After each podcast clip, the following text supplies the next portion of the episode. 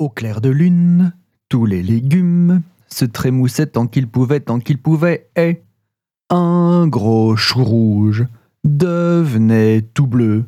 Mais comment est-ce que ça se peut?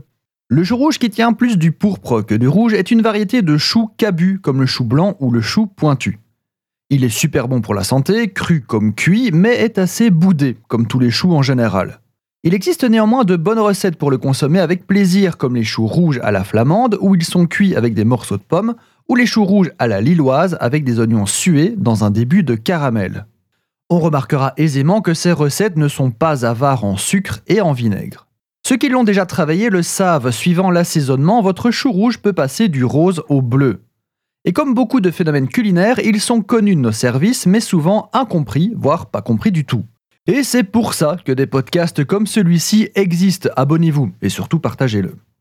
Alors on s'en doute, s'il y a couleur, il y a pigment. Et s'il y a changement de couleur, c'est certainement une réaction chimique. Mais de quoi? En fait, le chou rouge contient un colorant naturel, l'anthocyane. Et c'est cet anthocyane qui est responsable de cette curiosité. Ce pigment est contenu dans les feuilles et s'en échappe lors de la découpe. Il change de couleur suivant le taux d'acidité de son milieu, du rose au vert, voire jusqu'au jaune, dans un milieu particulièrement basique. Donc suivant où on le place, le chou rouge ne va pas spécifiquement devenir bleu, il pourra devenir, entre guillemets, toutes les couleurs. Car cet anthocyane est un indicateur naturel rudimentaire de pH.